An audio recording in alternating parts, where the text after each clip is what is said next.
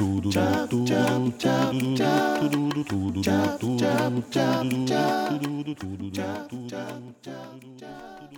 Eva meint, wir müssen heute nochmal einen Soundcheck machen.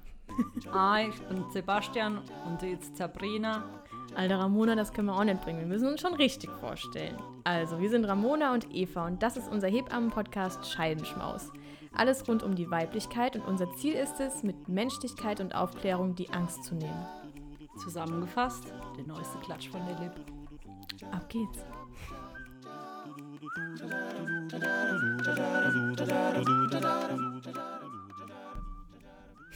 Gute Morgen, meine lieben Freunde. Moin. Ich habe kurz die moin. Ramona angeschaut und überlegt, wie fange ich jetzt an? Dachte ich mir so, weiß ich auch nicht. Hallo. Irgendwie. Irgendwie, irgendwo, irgendwann, ne, baue ich dir ein. Genau, ist egal. Also, ähm, wir hatten in der letzten Folge das erste Trimester durchgearbeitet und jegliche Themen angesprochen, sowas wie, ähm, ja, wie der Zyklus dann aussieht oder wie es weitergeht, wenn die zweite Hälfte dann halt befruchtet wird. Was hatten wir noch? Wir hatten, ähm, was, wenn die Schwangerschaft dann nicht erfolgreich ist und das Kind wieder abgeht, haben wir ganz viel drüber gesprochen. Äh, die Hormone haben wir alle mal durchge arbeitet. Ich wollte schon Mhm. durchgekaut sagen, dachte ich mir so, das klingt aber Geht jetzt irgendwie auch. auch nicht so nett, ne? Aber es ist aber auch ein Riesenzyklus und daher kann man auch mal sagen, durchgekaut. Ja, von daher sind wir jetzt aus dieser Krisenphase, zumindest bei den meisten, ähm, draußen, bei manchen geht die Krise noch weiter. Hört Äh. gar nicht auf. Man kann nur wünschen, dass sie irgendwann aufhört. Ähm, ja, jetzt sind wir so im zweiten Trimester und eigentlich nennt man das so die Wohlfühlphase. Ne? Alles blüht auf, der Bauch wächst, alles ist total schön und man kann es endlich erzählen und dies, das, ne? Oder man will es vielleicht auch jetzt erzählen, wie auch immer. Ja, und eigentlich sollte alles schön sein. So kann man sich das vorstellen, die zweiten zwölf Wochen. Ja, Ramona guckt mich so mit großen Augen an. Ich weiß gar nicht, was sie von mir will. Ist alles gut. Alles gut. Sie umarmt sich selber und mit großen Augen. Ja. Ja, genau. Ähm, wir haben mehrere Themen dazu aufgeschrieben. Wir könnten erstmal anfangen mit den ganzen, das bist du ja auch schon durchgegangen, so die ganzen Veränderungen, die jetzt gerade noch mal so präsent sind. Was halt, äh, was geht denn eigentlich ab da unten? Weil da passiert ziemlich, ziemlich viel, wenn man sich so überlegt, in den ersten zwölf Wochen, da wächst die Gebärmutter zwar auch, ne? Aber noch nicht so in dem Ausmaß oder in dem Tempo, wie wir jetzt sind. Und da passiert natürlich ganz schön was. Die Ramona hat da so ein schönes Buch vor sich liegen. Das ist total klasse. Schwangerschaft für Dummies. Hauptsache die Hebammen. Ja, was ist ihre Quelle? Schwangerschaft für Dummies. Du musst ja wirklich gucken, wo man seinen Stuff herbekommt und auch was witzig ist und schön äh, geschrieben. Ja, absolut. Genau. Deswegen, wir können ja mal anfangen, ähm, wohin geht das Gewicht? Was passiert eigentlich alles? Ne, weil viele fragen sich dann, so im ersten Drittel der Schwangerschaft ist es ja so, dass nicht so viel Gewicht quasi zugenommen wird. Bei manchen Frauen ist es auch so, dass die da schon massiv zunehmen, Mhm. aber das ist auch in Ordnung. Und ähm, jetzt ist es ja so, jetzt im zweiten Drittel der Schwangerschaft, da geht es vorwärts. Da jetzt du da. Puh, Ne? da also will der. Bauch wächst um sechsfache und man denkt sich, okay, was zur Hölle passiert hier gerade? Vor allem mit zwei. ich denke die ganze Zeit, okay, so sehen andere aus, die schon fertig sind äh, und ich bin mittendrin. Ich, das ist schon echt eine beeindruckende Leistung. Also Wahnsinn. Verrückt, Also wir ne? gehen jetzt mal so am Anfang, sag ich mal, von, davon aus, dass wir hier so nur eins drin haben. Ja, Reicht ja auch erstmal, ne? Lang Ich mein- vollkommen. Ich meine, einen Menschen zu produzieren ist schon auch eine Aufgabe. Und man muss es ja nicht gleich immer übertreiben und ausrasten, so wie die, mein Gegenüber hier. Mhm. Mhm. Die äh, mal ein bisschen übers Ziel hinausgeschossen. Ganz bewusst. Ganz bewusst übers Ziel hinausgeschossen. Ja, Ja. ja, ja.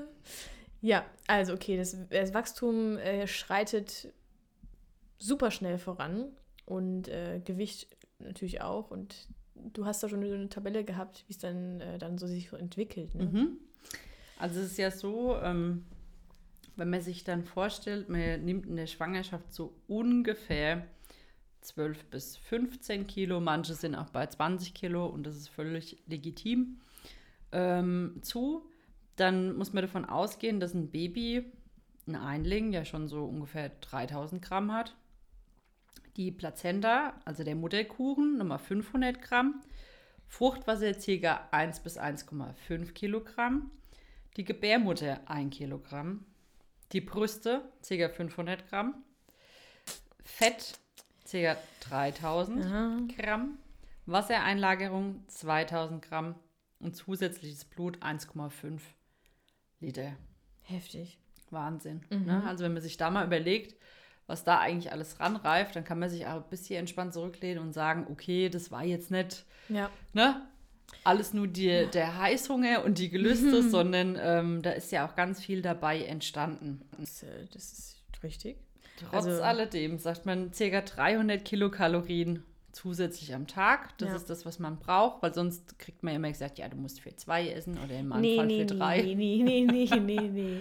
Schön wär's. Da zieht einem ganz schnell die Hebamme den Strich durch die Rechnung und sagt, mm -mm.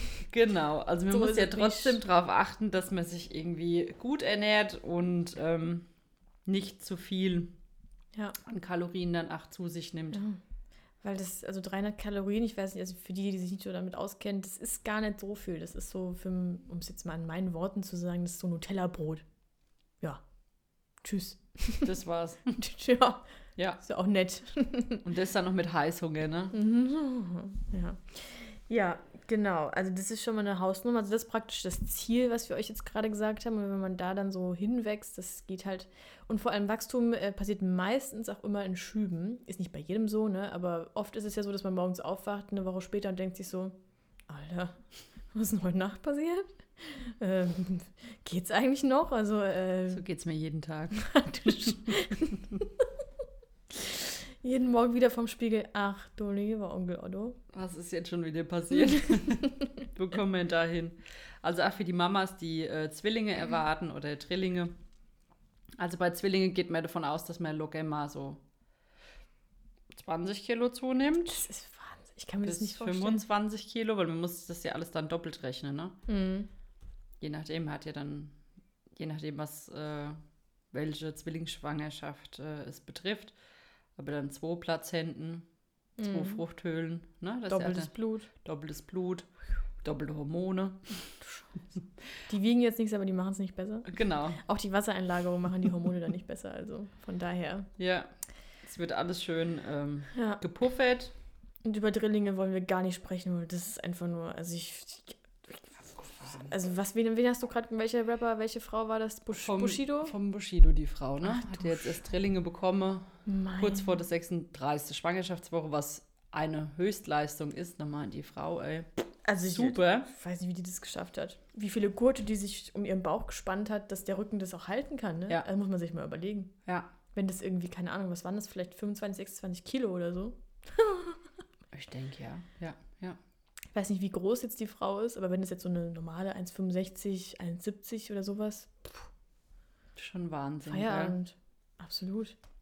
ist wirklich Wahnsinn. Respekt. Da kannst du danach, würde ich direkt mal alle Sektkorken knallen lassen, ob stillen oder nicht, aber ich würde erst mal mir einen eingießen Auf jeden Fall. und mir denken, so, gut gemacht. Ja, weil Ja. dass da halt auch die Schwangerschaft gut äh, verläuft, ist ja auch noch mal, steht auch nochmal auf einem anderen Blatt. Ne? Deswegen äh, Höchstleistung, wer das austrägt, das ist wirklich super. Also ich finde auch eine Mama, die schon einen Einling in sich trägt, das ist ja wirklich, man muss sich das vorstellen, das ist ein Wunder, wenn das alles klappt. Jetzt sagst du, es ist ein Wunder, ne? Aber Es ist du bei, Wunder, du bei aber mir vor zehn Wochen gesagt, Frau Scharf, Das ist es eine. Katastrophe. Das ist eine Katastrophe. Guckt mal an, so schnell ändert sich die Meinung. Ja, Nee, Spaß, wir machen es ja vom Beruf. Natürlich ist es ein Wunder. es Ganz ist klar. ein Wunder. Es ist einfach total abgedreht, was da, was da einfach passiert. Vor allem, man sollte meinen, man gewöhnt sich dran. Aber ich finde, jedes Mal wieder, wenn man irgendwie einen Bauch abtastet und man merkt so langsam die ersten Bewegungen oder es wird so irgendwas entgegengestoßen und denkst du so, da lebt einfach ein Mensch in diesem Menschen. Das ist der Hammer, ne? Der trinkt das Wasser, der pinkelt es wieder aus und es funktioniert einfach alles. Ach, diese Plazenta, das Organ Ja. auf Zeit. Dass das alles so funktioniert. Es setzt die Lunge, die Leber, alles. Das ist total das ist Hammer. Das ist Also, wirklich sensationell. Irgendwann müssen wir auch mal eine Folge so zum, ähm, um den fetalen Kreislauf, also den, den, den Kreislauf vom Kind sozusagen, auch mit, äh, wie er wie der versorgt wird, einfach mal so in normalen Worten erklären, weil ich finde, das ist so eine Sache, die, die fand ich in der Ausbildung so krass einfach nur, wie das funktioniert, wie dieses Kind sich versorgt, was für Kurzschlüsse es im Körper gibt. Und ich meine, ich, also ich liebe ja sowieso den menschlichen Körper und gerade so Blut- und Sauerstoffkreislauf, das ist doch Wahnsinn, abgedreht, ne? Also es ist doch, fängt so ein Herzchen in der sechsten Woche oder so an zu schlagen und versorgt irgendwie von Anfang an alles, bis du 80 Jahre alt bist. Das ist verrückt. Das ist wirklich verrückt. ja, genau. Deswegen gönnt eurem Körper, also brütet einfach. Hm. Brütet. Macht euch nicht zu viel Stress. Euren Körper, ihr müsst euch vorstellen, es funktioniert einfach. Ob ihr euch darauf einlasst oder nicht. Ob ihr euch darauf vorbereitet oder nicht. Der macht das einfach. Er macht es Hammer. einfach. Im Schlaf. Und er weiß vor allem einfach, wie es funktioniert. Genau. Es Dass man da einfach Ver Vertrauen hat Ja, und äh, weiß, okay, das läuft einfach. Der macht es. Wahnsinn. Ich habe ähm, auch mit der Freundin, von der ich dir gerade erzählt habe, die auch mit Zwillingen schwanger ist, also liebe Grüße an dich, Luise, du hast ja auch schon mal mit mir einen Podcast gemacht. Ähm, da ging, haben wir es nur gestern von gehabt, um diesen Tatendrang und dass es manchmal sogar auch traurig sein kann, wenn man nicht mehr das alles machen kann, was man gerne machen wollen würde, weil man einfach so geschafft ist von der Schwangerschaft. Und da habe ich aber auch nur dann gemeint, du, da wachsen zwei Menschen und wenn es auch nur einer wäre, also egal wie, Ja. da wächst was in dir, du produzierst da gerade Leben, also das ist ja schon gestört genug.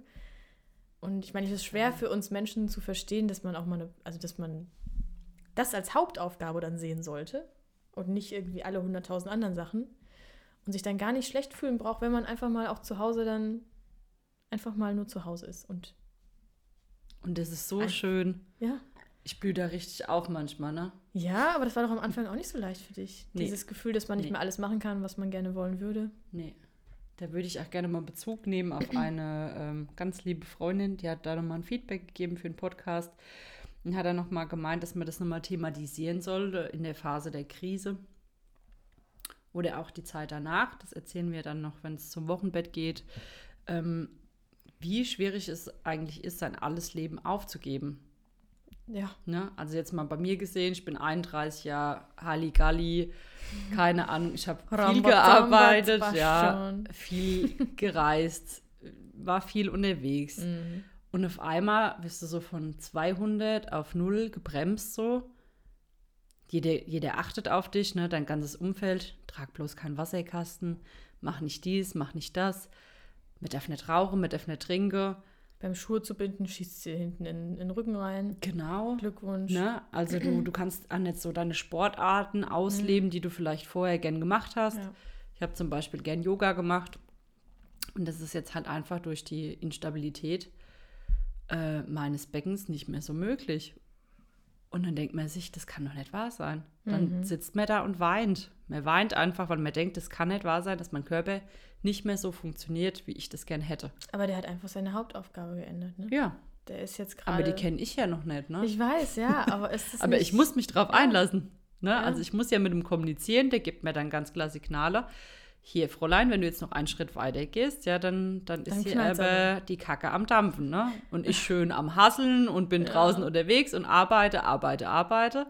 Ja, und irgendwann passiert es dann halt, dass man da sitzt und hat äh, so wie eine Art Hexenschuss. Ja. Ja, also es zieht massivst in den Ischiasnerv rein. Ähm, bei mir lagebedingt von den Kindern. Ja, das haben ja viele Schwangere. Ganz, Ne? ganz viele. Also das ist ja wirklich heftig, was da eigentlich passiert, ne? dass das Becken so aufgelockert wird, das Iliosakralgelände, Ja. das ist ja an den Bändern dran. Und durch die äh, Auflockerung der Schwangerschaftshormone wird man einfach instabil in dieser Mhm. ja, auch Mitte. Die, auch die ganzen, ähm, zwischen den Knochen sind ja immer so ganz kleine, wie, heißt es gerade, so knorpelige Substanz und das wird ja auch weicher durch das Progesteron. Also es wird ja innen komplett, also durch die Bänder, alles wird ja irgendwie weicher. Alles, Es ist einfach. alles. Ich meine, das sind nur winzig, winzig kleine 0, keine Ahnung was Millimeter. Ne? Man braucht sich das gar nicht so riesig vorstellen, aber das reicht halt, um das alles so ein bisschen aus, dem, aus der Rand und Band zu bringen. Ne? Also Aus dem Ruder zu bringen. ja, wenn alles normalerweise immer total stabil ist Ja. und dann fängt es an, so ein bisschen nur minimal sich zu verschieben, was ja gut für die Geburt ist, aber halt nicht für den normalen Alltag. Ja, ja Glückwunsch. Und dann sitzt man da und kommt halt nicht mehr nach Hause, ne? Ja. Flennt erstmal, man kommt nicht mehr hoch, man kann die Schuhe nicht mehr zubinden. Erstmal irgendwie, weiß ich nicht, Ja. irgendwen angerufen. So. ja, Hallo, natürlich. SOS holt mich ab, ne? Bin gestrandet, Mhm. Walraus am Straßen. Hilfe, Hilfe. Gestern mal Greenpeace angerufen. Ey! Seht ihr, so ist es unter der Hebamme-Kollege. Wir werden nur gedisst. Ich werde mit Sicherheit auch noch genug gedisst, wenn ich irgendwann mal preggy bin. Und ich werde garantiert aufgehen wie eine Tonne, weil ich glaube, ich werde Wasser einlagern, bis Ultimo. bespackt hat. Weil ich ja so schon in meinem Zyklus einlager, so drei, vier Kilo. Und wenn ich dann schwanger bin, ich glaube, das Östrogen knallt mir alles rein. ja, deswegen ich. ähm, Es kommt alles zurück. Genau. Also nicht nur die körperliche Veränderung, sondern auch das äh, Leben halt einfach loszulassen. Ne? Ja. Nicht mehr mit seinen Freundinnen in die Disco zu gehen, abends ein Trinken. Ja. Die fragen dich nicht mehr, äh, wo geht's nächstes Jahr hin? Wo reisen wir hin mit dem Finde ich Backpack? krass, ja. Gehen wir nach Mexiko, machen wir dies, das. Ne? Also wir waren letztens auf dem Weihnachtsmarkt und da haben wir uns getroffen mit ähm, einfach ein paar Girls, die wir beim Backpacker kennengelernt haben. Und äh, der, jeder zweite Satz war, ja, sorry Ramona, du kannst ja jetzt nicht mehr mit, aber ja. Wo geht's denn hin, Mädels, nächstes Jahr? Uh, wo gehen wir da hin? Äh, Glühwein geht ja bei dir auch nicht, ne? Wir holen dir mal einen Kinderpunsch, tut mir leid. Oh mein Gott, ich hätte mich in die Ecke gesetzt und geheult. Nee, also irgendwann war ich so aggressiv, dass ich gedacht habe, ich schaue jetzt gleich voll um mich rum. Du Ne? Weil es halt auch, irgendwie ist es komisch, irgendwie ist es von unserer Mitbürger oder auch unsere Frau Mhm. teilweise so, dass die ähm, entweder voll Feuer in Flamme sind und sind da, schütten dann volle Support aus Mhm. oder Andersrum. du kriegst die ganze Zeit so Seitenhiebe, ne? Hm, Wo ich mir dann auch so hm. Und das macht es dann halt auch so schwierig, ne? Wenn man dann daheim sitzt und sieht so, oh, die Mhm. Bilder, oh, die gehen jetzt alle reisen, das Leben geht weiter, ich sitze zu Hause, ne? Dann vielleicht auch im Wochenbett mit äh, zwei Kindern, Mhm. wunde Nippel, Mhm. Geburtsverletzung. Oh ja, so einem richtig Ja? schönen Eiskondom zwischen den Beinen gerade Genau. noch stecken irgendwie. Die Hämorrhoiden drücken dir nach unten. Und die feiern alle. Ne? Also das Ja. tut so weh und dich fragt ja auch keiner mehr, gehst du mit? Ja, ist krass, ne? Hat ja keine Lust dann auf die Schwangere so, ne? Also das ist schon hart und da muss man sich erstmal dran gewöhnen. Deswegen haben wir so lange Zeit, in Anführungszeichen, uns an diesen enorme Umstellung halt anzupassen. Ja, muss man neue Wege finden. Ich habe jetzt so viele, auch im Freundeskreis oder von Freunden von Freunden, die dann für die Elternzeit zum Beispiel ganz tolle Sachen geplant haben, die dann unterwegs sind, die die Kinder dann irgendwie so neugeborene Säuglinge, wie auch immer, dann einpacken und äh, voll viele dann reisen und machen und tun, wo ich mir denke, voll geile Idee.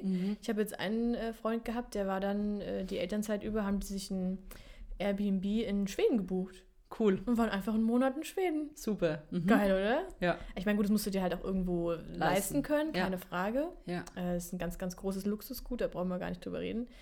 Aber ich meine, gut, wenn du so im Alltag, sag ich mal, auch viel gereist bist, dann wirst du ja halbwegs mit den beiden Beinen im Leben stehen, wage ich es mal zu behaupten. ja. Und dann ist es doch schön, wenn man irgendwie andere Wege findet. Ich meine, es muss ja das Leben nicht vorbei sein, es ändert sich halt. Und der Mensch hasst Veränderung, schon immer. Von vornherein. So sind wir gebaut. Wir wollen alles immer so haben, wie wir halt einfach sind. Genau. Und dann kommt was anderes. Ich glaube, das ist halt auch einfach so ein deutsches Ding, ne? Ja, Struktur. unsere- unsere Kultur, Struktur. ne? Und wir haben Mhm. alles im Griff. Ja. Wir haben überhaupt nichts im Griff. Und Leute, ihr braucht gar nichts planen. Das Es kommt eh immer anders. immer Also das habe ich jetzt, ne, die Twins, ich denke mir auch immer, mir kriegt das geschickt, so was einen wieder bereichern kann. Und bis man das erstmal versteht, natürlich geht man da erst in Krieg und einen Kampf und rüttelt und zittelt. Aber wenn das dann mal irgendwann im Kopf angekommen ist und man sagt, okay, jeder kriegt seinen Meister geschickt. Ähm, und die Frage ist halt, wie nimmt man das an? Mhm. Äh, dann hat man es eigentlich schon mal in Schwangerschaft geschafft. ne, wenn man sich einfach darauf einlässt, auch auf den Prozess. Ja, ich hoffe einfach, dass ich mit meiner, meiner Lebensdevise, dass man sich nicht über Dinge aufregen kann, die man gerade nicht ändern kann. Es ist für mich, damit habe ich schon einige Konflikte in mir drin gelöst, weil wenn ich was ändern kann, dann mache ich es. Ne, das ist ganz wichtig, dass man nicht auf seinem eigenen, äh, so im eigenen Mitleid versinkt, zumindest nicht dauerhaft mal so einen Abend im Mitleid zu versenken. Ja, das, ja mache mal ich. ganz schön. Das mache ich auch immer gut. Ne? ne? Das, so kann ein ich, bisschen Tee, mal ein paar Mhm. Tränchen, das kann ich richtig gut. so ein scheiß Film, sich selbst Ja, ein bemitleiden. bisschen Bridget Jones anmachen. Ach, ich liebe Bridget Jones. Das geht dann schon, aber dann muss man auch wieder aufstehen und sagen, okay, dann ändere ich jetzt auch was. Aber wenn man es wirklich, wenn man es nicht in der Hand hat, dann, was will man sich dann darüber aufregen? Ne? Wenn man einfach gerade jetzt Mutter wird, muss man einfach gucken, wie man es annimmt. Genau. Wie du es schon sagst. Und dann, wie kann ich mich einfach unterstützen? Sei es Ja. jetzt durch Sport, also die äh, normale Einlingsschwangerschaft, wenn da nichts im Wege steht, ne? Also weil bei Sport gibt es ja auch so Themen, man sagt moderaten Sport in der Schwangerschaft, äh, nicht zu viel und natürlich auch immer nur angepasst, was hat man vorher gemacht. Wenn man jetzt vorher nie Sport gemacht hat und meint dann in der Schwangerschaft, geil, ich gehe jetzt ins Fitnessstudio und reiß da die Hütte ab, ist das natürlich auch nicht so geil für den Körper. Reißt Ne? die Hütte. Das geht halt nicht. Ich stelle mir die Ramona vor, wie sie die, die Hantelstangen durch die Gegend schmeißt. Verdammte Und wie, und wie die ganzen Pumper. Ja, nee, aber also wirklich moderat und souverän und nur so weit man gehen kann und sobald es irgendwo wehtut oder zwickt oder zwirbelt, bitte aufhören. genau. Ne? Und dann auch immer in Rücksprache halt einfach mit dem Doc, Ja. wenn man dann ähm, mitbekommt, okay, man hat jetzt halt irgendwie äh, eine Gebärmutterhalsverkürzung oder oder, Ja. ne? Ja, Muss man halt einfach sich äh, drauf einlassen, was schickt einem Körper. Ich glaube, auch jede Frau kriegt genau das, was sie vielleicht braucht. Die eine muss halt liegen, die andere ist dann ein bisschen mehr aktiv und so. Und äh, dass man dann einfach guckt, äh, wie geht's mir, was brauche ich und da könnt ihr euch alle mal jetzt Zettel und Stift nehmen und da kommt die kleine Psychologin in mir raus, die sagt dann, jetzt schreiben Sie bitte mal Ihre Ressourcen auf. Und dann könnt ihr das einfach mal so verschriftlichen, so einen kleinen Zettel, meine Ressourcen, Familie, Freunde, was mache ich gerne, wo fühle ich mich wohl, dies, das, jenes. Und wenn es euch mal richtig scheiße geht, dann packt ihr den aus und guckt euch das an, denkt ihr, okay, und was kann ich davon jetzt irgendwie einbauen? Das hilft. Ganz ehrlich. Also entweder man ist der visuelle Typ oder man ähm, durch Hören zum Beispiel geht auch, fühlen, riechen, was auch immer, muss man halt gucken, was einen anspricht. Aber ich kann so von mir reden, ich male und schreibe gerne und dann äh, einfach mal drauf gucken, hilft schon. Genau, wir waren ja eigentlich auch bei Veränderungen, wenn ich richtig bin. Ne? Wir haben jetzt über Gewicht und Co. gesprochen. Blutung, finde ich, ist noch ein Thema, weil natürlich da wächst was, äh, da wächst eine ganz große Gebärmutter heran, mit Kind drin und allem drum und dran. Ähm, und der Gebärmutterhals hält das ja alles, logischerweise zusammen mit dem Becken, Beckenboden, alles dann zu, dass das alles da bleibt, wo es soll. Aber trotzdem kann ja immer mal äh, zum Beispiel ein Gefäß platzen, dass es ein bisschen blutet. Oder eine Kontaktblutung, wenn man jetzt zum Beispiel beim Frauenarzt war. Das kann Ja. auch mal wieder sein, weil es gibt immer wieder Frauen, die stehen dann in der Schwangerenambulanz und haben ganz große Panik, dass jetzt hier das Kind abgeht. Ähm, aber da muss man so ein bisschen sensibilisieren, was wirklich eine Blutung Blutung ist oder was einfach nur irgendwie eine Schmierblutung oder sonst irgendwas ist. Natürlich schwierig als Laie, normaler Mensch das zu beurteilen, aber man kann ja auch mal ein bisschen den Druck rausnehmen, so wenn es so unter Perioden stark ist und wieder aufhört. Ne? Könnt ihr gerne abchecken lassen, keine Frage, aber oder wenn es auch einen Grund dafür gibt, ne? Zum Genau. Beispiel Geschlechtsverkehr, ja, Frauenarzt, wie gesagt, ne, vaginale Untersuchung, sowas. genau. Selber untersucht, keine Ahnung, was ihr da unten treibt. Zöpfchen, das hat jetzt auch schon eine Frau, ne, die Zäpfchen. immer Mm. ähm, zum, ihre Progesteroneinnahme über Vaginalzäpfchen hatte. Ja, Und dann kam es immer wieder zu dieser Kontaktblutung. ja, Ne? Aber die ist auch generell sehr sensibel. Also die hat oft Nasenbluten, das kann auch sein, alles wo die kleinen Gefäße sind. Der Ja. Druck wird einfach in der Schwangerschaft erhöht, Ja. die Blutbildung geht hoch. Und ähm, dadurch haben auch viele Frauen Zahnfleischbluten. Auch da bitte keine Angst bekommen. Ja. Ne, ist bei ganz vielen so. Ich hatte das auch am Anfang ganz extrem, da habe ich voll Angst bekommen. Obwohl ich meine ganzen Supplemente nehme und denke, okay, ich bin gut ausgestattet. Ne? Ich weiß, was braucht mein Zahn von innen, um gut äh, zu funktionieren. Aber das ist schon heftig, dass man dann halt einfach schaut, zum Beispiel eine weiche Zahnbürste zu nehmen. ja. Ne? Oder sich vielleicht jetzt nicht so oft die Nase putzen. Ne? Weil gerade wenn man die so beansprucht, manche haben ja da auch richtige Ticks. ne? Oder nehmen irgendwelche Nasensprays oder Ja, so, ja, haben genau. vorher irgendwas genommen. Ähm, wo man dann einfach sagt, da muss man ein bisschen runterfahren. Ne? Ja. Vor allem das Blut sieht meistens immer schlimmer aus, als es eigentlich ist, wenn man jetzt wieder überlegt. In der letzten Folge haben wir ja auch nochmal erklärt, dass das Blut ja sich ja auch natürlich irgendwo ein bisschen verdünnt. Und wenn es dann anfängt irgendwo zu bluten, dann sieht es auch ein bisschen heftiger aus. Aber es ist auch einfach ein bisschen dünner, das Ganze. Es ist alles nicht so schlimm. In der Genau. Regel, sage ich mal. Ne? Wir In wollen hier Regel. jetzt nicht, dass ihr uns jetzt hier ankreidet, äh, dass ihr irgendwie eine Blutung hattet. Nein, also besser immer abchecken lassen, aber im Großen und Ganzen. Es kann mal dazu kommen. Genau. Das passiert. Und jetzt habt ihr vielleicht auch das Phänomen, dass halt euer äh, Eisen, also euer Hämoglobin, total in den Keller geht. Jum, puff, Ne? weg. Weil die Gebärmutter auf einmal eine Größe einnimmt und auch ein Blutvolumen in Anspruch nimmt, wo der Körper halt nicht so schnell hinterherkommt, um das Blut neu zu bilden. Und äh, dann hat man den sogenannten Verdünnungseffekt. Mhm. Ja, und viele Frauen leiden dann auch drunter. Mega niedriger blutdruck. Mhm. Ne? Also ihnen ist oft schwindelig, sie kommen nicht so hoch, sie sind sehr müde. Genau. Genau, Die so Luft, Die Luft. die Luft. Ich laufe einen kleinen Hügel hoch und dann.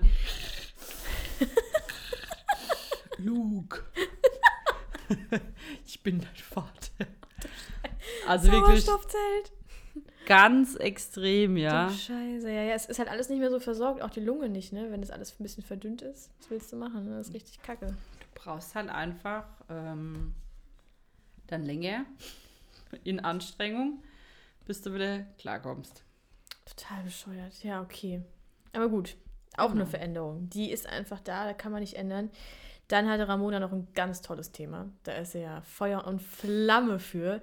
Nämlich die guten Alten, zum Beispiel das Schröpsen, die Blähungen. Oh. Oh, die Flatulenzen, du. Herrgott, Ja, ja, ja, jetzt kommt alles raus. Also wirklich, Güte. Leute, wenn ihr denkt so, ja, also so eine Schwangere, die ist ja total süß und Zucker. Äh, ist Alles sie ist rosarot und wunderschön und Die ist nicht süß und Zucker, weil äh, ihr müsst euch vorstellen, die ganze Organe werden ja verdrängt und verschoben. Ja. Na, also nicht nur, dass du ständig rübsen musst oder das Gefühl hast, du trinkst einen Schluck und denkst dir, okay, wo verstecke ich mich jetzt hier und lass das raus, weil es muss raus, weil du hast einfach keinen Platz mehr. Ne? Umso Ja. höher die Gebärmutter steigt, dann wird ja der Darm schön nach oben und an die Seite gedrängt. Boah, der Magen richtig zusammengeknurrt, ja. Das Zwerchfell, du kannst dir auch gar nicht mehr so krass Mhm. Luft holen, die Lungen, also es ist ja alles damit beteiligt. Und ähm, dadurch, dass der Darm auch so krass verdrängt wird, müsst ihr euch vorstellen, ist der ja auch, auch durch das Progesteron sehr träge und dann hat er Mhm. noch äh, an gewisse Ecke und Kante, wird er halt einfach eingeknurrt, Ja, um den Kindern da Platz zu machen. da würde ich auch mal einen raushauen. Genau. Und dann hast du da halt einfach Probleme. Nennen wir es mal so. Problemchen, Ja. Problemchen. Ne? Deswegen Also Girls nicht nur schämt die ja. Verstopfung oder die Flatulenzen Mhm. oder das Rübsen. Und dann habe ich da in diesem äh, Schwangerschaftsbuch für Dummies das ja aus dem Englischen übersetzt. Das ist so witzig. Äh, für, ja, wenn ihr euch was Witziges kaufen wollt, eine Schwangerschaft, äh, wo nicht so Korinde kackerig ist, dann ist das Buch wohl das Mittel der Wahl. Die haben dann auch gesagt, naja, also entweder man veranstaltet hat mit seinem Partner jetzt einen Wettbewerb, ne, dadurch, dass man jetzt in eine andere Sphäre geht und übt schon mal für den Kreis Dann, dann macht sie aber Alle bitte mal ein Fenster auf. Schließmuskeln zu öffnen, dann äh, kann man das tun. Oder man soll sich einen Hund zulegen, weil dann kann man alles auf den Hund schieben. So, okay, ich Das kaufe mir jetzt einen Hund extra für die. Habe ich noch nie vorher gehört. Aber das Also. würde erklären, warum so viele Pärchen, wenn sie einen Kinderwunsch haben, sich gleichzeitig auch noch ein Tier zulegen. Genau. Ich glaube nicht, dass das der primäre Grund ist, aber Das wäre hart, ne? Heimlich so. Keiner hat darüber gesprochen. Ja. Jetzt offenbaren wir ein Geheimnis und ja, ab morgen kaufen alle Hunde. Krass. Wäre schön. Du freuen sich die Tierheime. aber ist nicht der beste Grund. Nee, ihr müsst, also ja. Aber es ist sehr witzig, auf jeden Fall ein sehr witziges Buch, wenn man da mal so ein bisschen schmunzeln möchte. Aber ja, es ist einfach ganz normal. Was willst du machen? Ne? Ich meine, es ist, äh, bleibt unangenehm. Ich glaube, auch mir wäre das unangenehm, ke- keine Frage. Aber es ist, wie es ist. Ne? Das Schöne zu wissen ist, es geht vorbei. Ne? Die neun Monate, 40 Wochen, es geht vorbei. Und dann denkt man, geil, ist es rum und dann dim dim, jetzt fängt es erst an. Und dann sind die Hämo- Hämorrhoiden da. Tschüss. Die kommen schon vorher. Ja, bei manchen schon, ja. Ja, ja, gut. Genau. Jetzt haben wir so viele Veränderungen schon durch. Was haben wir denn? Ich muss gerade mal meine Gedankescheckliste so durch. Äh, Pigmentierung und so haben wir jetzt am Anfang auch schon gehabt. Aber jetzt so mit der, in der Mitte der Schwangerschaft kommt noch die Linia Nigra. Negra. Negra, ja. Negra. Die schwarze. Die schwarze. Die schwarze Linie. Genau, die wird noch ein bisschen stärker. Dann hatte ich, äh, ich hatte jetzt die Woche eine Vorsorge, ach, das fand ich ganz süß. Und die Frau ähm, hat mich so angeguckt und so ganz leise über den Tisch. Ich glaube, es war 24. Woche oder nee, ein bisschen früher, ich glaube 23. Woche sowas. Meinst du, du, irgendwie an meinen Brüsten, irgendwie, das ist alles dunkler und so, das wusste sie, aber da bilden sich jetzt so kleine, so kleine wie soll man das sagen? Nicht so Pickelchen, aber so, so ein bisschen, dass alles ein bisschen größer wird und das verfärbt sich ja. Und diese, wir haben ja sowieso schon, wie nennt man das? Die meinst Diese- die Montgomery-Drüsen? Genau. Die haben wir, also es ist ja sowieso schon auf unserer Brustwarze, man sieht es ja auch, ne, bei einer normalen Frau, ohne dass sie schwanger ist. Und die werden natürlich in der Schwangerschaft auch ein bisschen größer. Und da sind es von diesen, diesen Drüsen, ist ja auch so ein kleines, ist ja auch ein bisschen was drin, sage ich mal. Und äh, da kommen Duftstoffe raus. Habe ich ja auch dann erklärt. Und äh, mega die schöne Creme dann für die Brust. Okay, Na? das wusste Also ich jetzt nicht. Duft, Duftdrüsen, ne, also Genau. eine Drüse Ja. und äh, da kommt, äh, ja, da wird äh, die Brustwarze quasi geschmeidig gemacht oder geschützt. Geschmeidig. Ja. Ja. Die hatten wir vorher immer nur so ganz, Genau, ganz klein und fein und nimmt die gar nicht so wahr. Und auf einmal sind da voll die Aberillos und denkst ja, Mhm. okay. Aber das ist total süß, weil wenn ihr, ich weiß nicht, ob ihr schon mal Videos gesehen habt, äh, wenn man die Neugeborenen so auf den Bauch legt, die finden ja die Brust. Und diese Duftdrüsen sind eben auch ein Grund dafür, weil die schnüffeln das dann so. Und dann rutschen die da so langsam hoch. Press das ist Crawling. so süß. Das ist cool. Könnt ihr euch mal in YouTube angucken. Also das ist auch der Grund, warum diese äh, dunkle Linie am Bauchnabel, die wird ja hochgezogen bis zu den Brüsten. Und dann das nächste, was dann dunkel verfärbt ist, sind ja die Brustwarzen. Oh, ist das Und die toll? Kinder, die können ja nur zwischen hell und dunkel Ja. unterscheiden und können sich dann hochcrappen Oh mein Gott, das ist so und abgedreht. gehen dann direkt an diese Brust durchs Riechen und durchs Sehen. Ne? Also die sind, arbeiten ja sehr viel mit ihren Sinne. Deswegen Hm. bitte Leute, niemals, auch wenn ihr denkt, oh Gott, das Kind kratzt sich sein Gesicht, die Hände, Ja. die sind so essentiell. Die Ja. Kinder, die sehen ja nicht richtig. Und dann müssen die ja ihre Umgebung wahrnehmen. Und die nehmen das wahr mit ihren Händen. Ja, Ja, auch gerade wenn, wenn, wenn die Mutter stillt, ne, wie gern die da die Brust anfassen. Ja. Und ich meine, es ist unangenehm, es kratzt vielleicht manchmal, aber trotzdem ist es für die halt total schön. Oder sie beruhigen sich selber, indem sie sich ins Gesicht fassen, genau. dass alles gut ist, ne? Ne? Und da, ach, keine Angst haben, die haben ja einen Lidschlussreflex. Also ich habe noch kein Kind gesehen, was sich der Augapfel rausgeholt hat. also, okay, ich spiele jetzt mal so lange, bis der Augapfel rauskommt. Also bitte lasst den Kindern ihre Sinne. Oh Gott, oh Gott, oh Gott. Bitte. Auch wenn die aussehen wie, äh, ja, wie sehen die dann aus? Ja, halt ein bisschen zerkratzt, mein Gott. Ist nicht so schlimm. Genau. Es gibt Schlimmeres im Leben. Die Haut, die erneuert sich ja noch bei den Kleinen. Die erste Hautschicht zählt, äh, geht ja eh meistens ab, weil sie im Wasser gelegen haben. Von daher, Genau. chillax. Alles fein. Ja, aber wir waren eigentlich bei Veränderungen der Schwangerschaft. Jetzt sind wir schon wieder ein bisschen abgeschwiffen. Ja, genau. Das hatten wir noch an der Brust, was mir noch eingefallen ist mit den Pigmentierungen. Oh, was Und dann noch? hat man eine Veränderung, dass man halt quasi im Gesicht kann man wie so ein Schmetterlings äh, bekommen, so, Mm. so nennt man das. Also das sieht dann wirklich aus, wie als würde ein kleiner Schmetterling auf der Nase sitzen und die ähm, Flügel sind quasi rechts und links an den Wangen. So ein bisschen rötliche Verfärbung kann auch passieren, wenn man zu viel in die Sonne geht, dass es dann richtig dunkelbraun wird. Tatsächlich, ne? Das ist auch so eine Pigmentgeschichte Ja, oder was? Ja. Genau. Das ist durch den erhöhten Cortisolgehalt, wo dann im Laufe der Schwangerschaft dazukommt, weil das Mhm. Kind soll ja auch irgendwann seine Lungen ausreifen, Ja. kommt es quasi noch on top.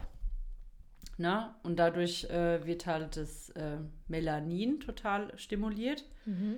und dadurch kommt auch die Hautveränderung. Muss nicht bei jedem sein, aber kann durchaus sein, dass ihr mal seht, so in eurem Gesicht, hä, was ist denn das? Was kommt denn da jetzt Neues dazu? Sieht jetzt nicht so schön aus. Aber was Glück haben wir ja gutes Make-up oder können uns da ein bisschen behelfen, wenn es uns Ja. jetzt stört. Ne?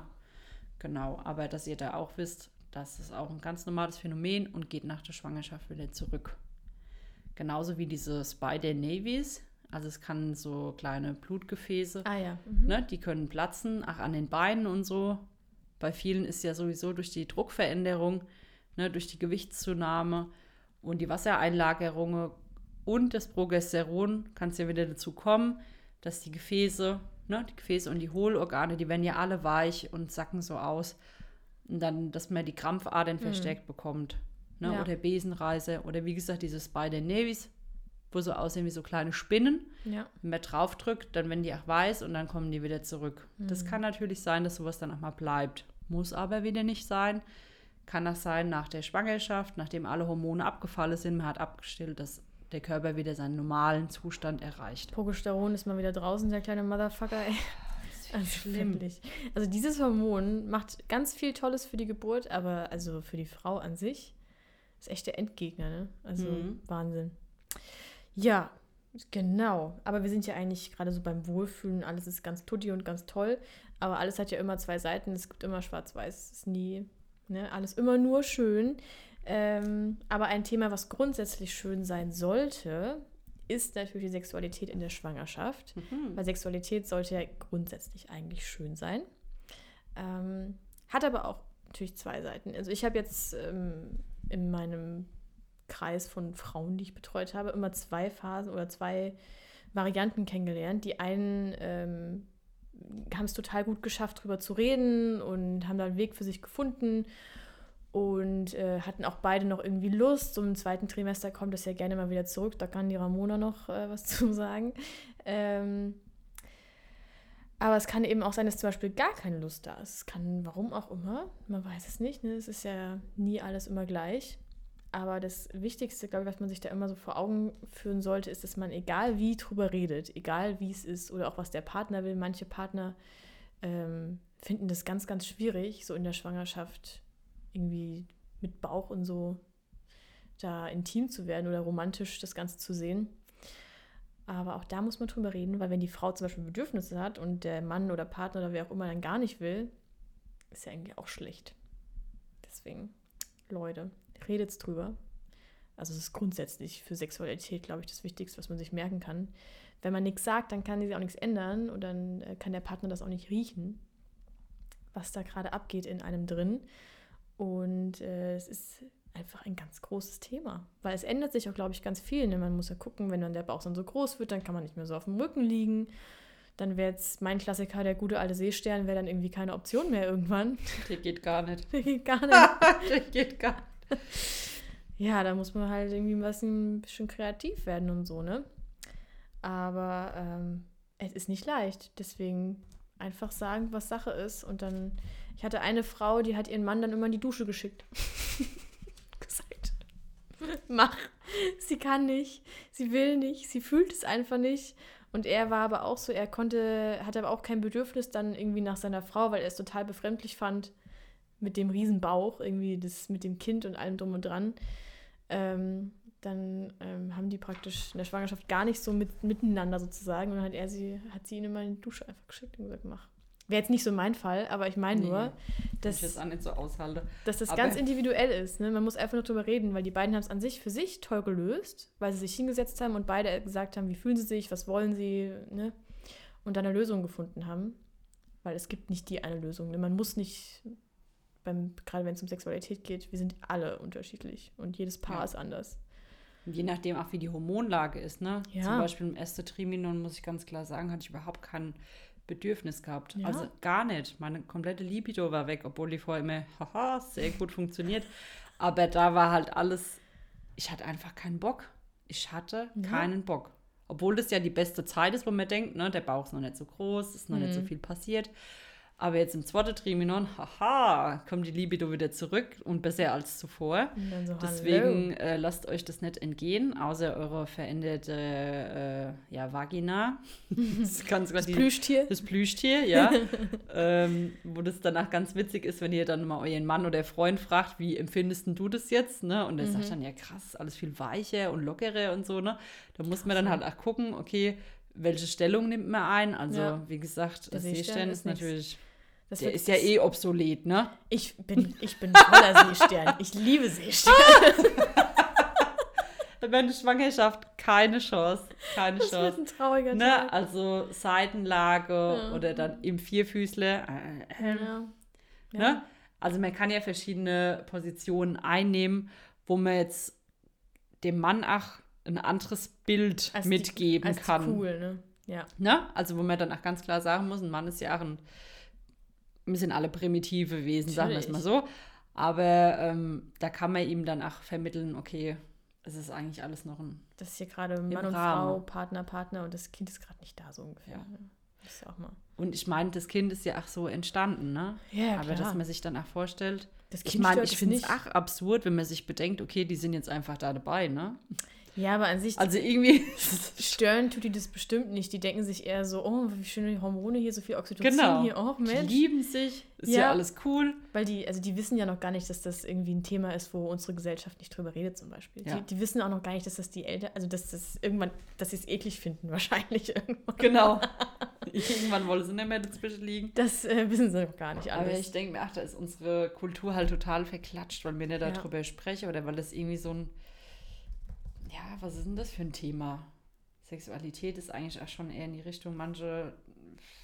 Wie soll ich denn das sagen? Ja, also wir sind do typisch deutsch halt. Das ist einfach so, wir sind alle monogam natürlich, wir sind alle, weiß ich nicht, Zucht in Ordnung. Es Genau. wird nur nach 18 Uhr gehobelt. immer schön das Licht ausgemacht, Genau. unter der Decke Augen zu. und durch. Nein. Bloß kein Spaß dabei empfinden. Nein. Also da müssen wir halt alle irgendwie mal wegkommen. Und ich denke mir halt echt, ne, wenn, also was die Kinder ja spüren, ist, äh, sind vor allem auch die Hormone, die die Frau mitkriegt. Das kriegen wir ja alle ganz, ganz lange noch nach der Geburt auch tragen wir das in uns, was die Mutter in der Schwangerschaft erlebt hat. Und wenn dann trotzdem auch Phasen da waren, wo so viele schöne Glückshormone durch den Körper gerauscht sind, Super. ich ich glaube, das kann nur gut sein. Und wirklich an alle Männer. Ich weiß, ihr denkt, ihr habt alle den Größten. Aber ihr führt weder dem Kind noch der Mutter Schaden zu. Ja, also kommt runter, beruhigt euch. Es kann nichts passieren, ja. Nee, Also es gibt ganz, ganz wenige Ausnahmen in der Schwangerschaft, wo man dann halt sagt, okay, die Frau darf keinen Sex mehr haben. Ja, das ist meistens mit Infektionsrisiko eher so der Punkt. ne? Infektion oder man hat eine Gebärmutterhalsverkürzung Ja. oder man hat vaginale Blutung. Ja. Ähm, oder die Plazenta sitzt halt vor Muttermund, Ja, ne? wo man dann halt Angst hat, okay, wenn jetzt äh, so es zu einer Kontaktblutung kommen könnte, Ja. ähm, dass dann die Frau und das Kind in Gefahr sind. Aber das Mhm. ist wirklich nur ganz, ganz selten. Und da gibt es ja Ne? auch andere Möglichkeiten. Ne? Und das sagt euch ja dann auch euer, euer Arzt oder äh, Hebamme. ja. Also da immer gutes Vertrauen haben. Und ja, es ist wichtig, Bewegung in sein Becken. Ne? Man muss Mm. sich vorstellen, die brasilianische Hebamme, wo wir da hatten, die Naoli, ähm, ganz tolle Frau, die war bei uns in der Uniklinik in Frankfurt. Ähm, das ist ja so die ähm, Frau mit den Reboso-Tüchern, die die Kinder aus Beckenendlage in Schädellage dreht. Ja? Das ist richtig krass, die Also Frau. die hat traditionelle Hebammenkunst gelernt. Das ist nicht so wie bei uns. Bei uns ist es ja trotz alledem sehr medizinisch angehaucht.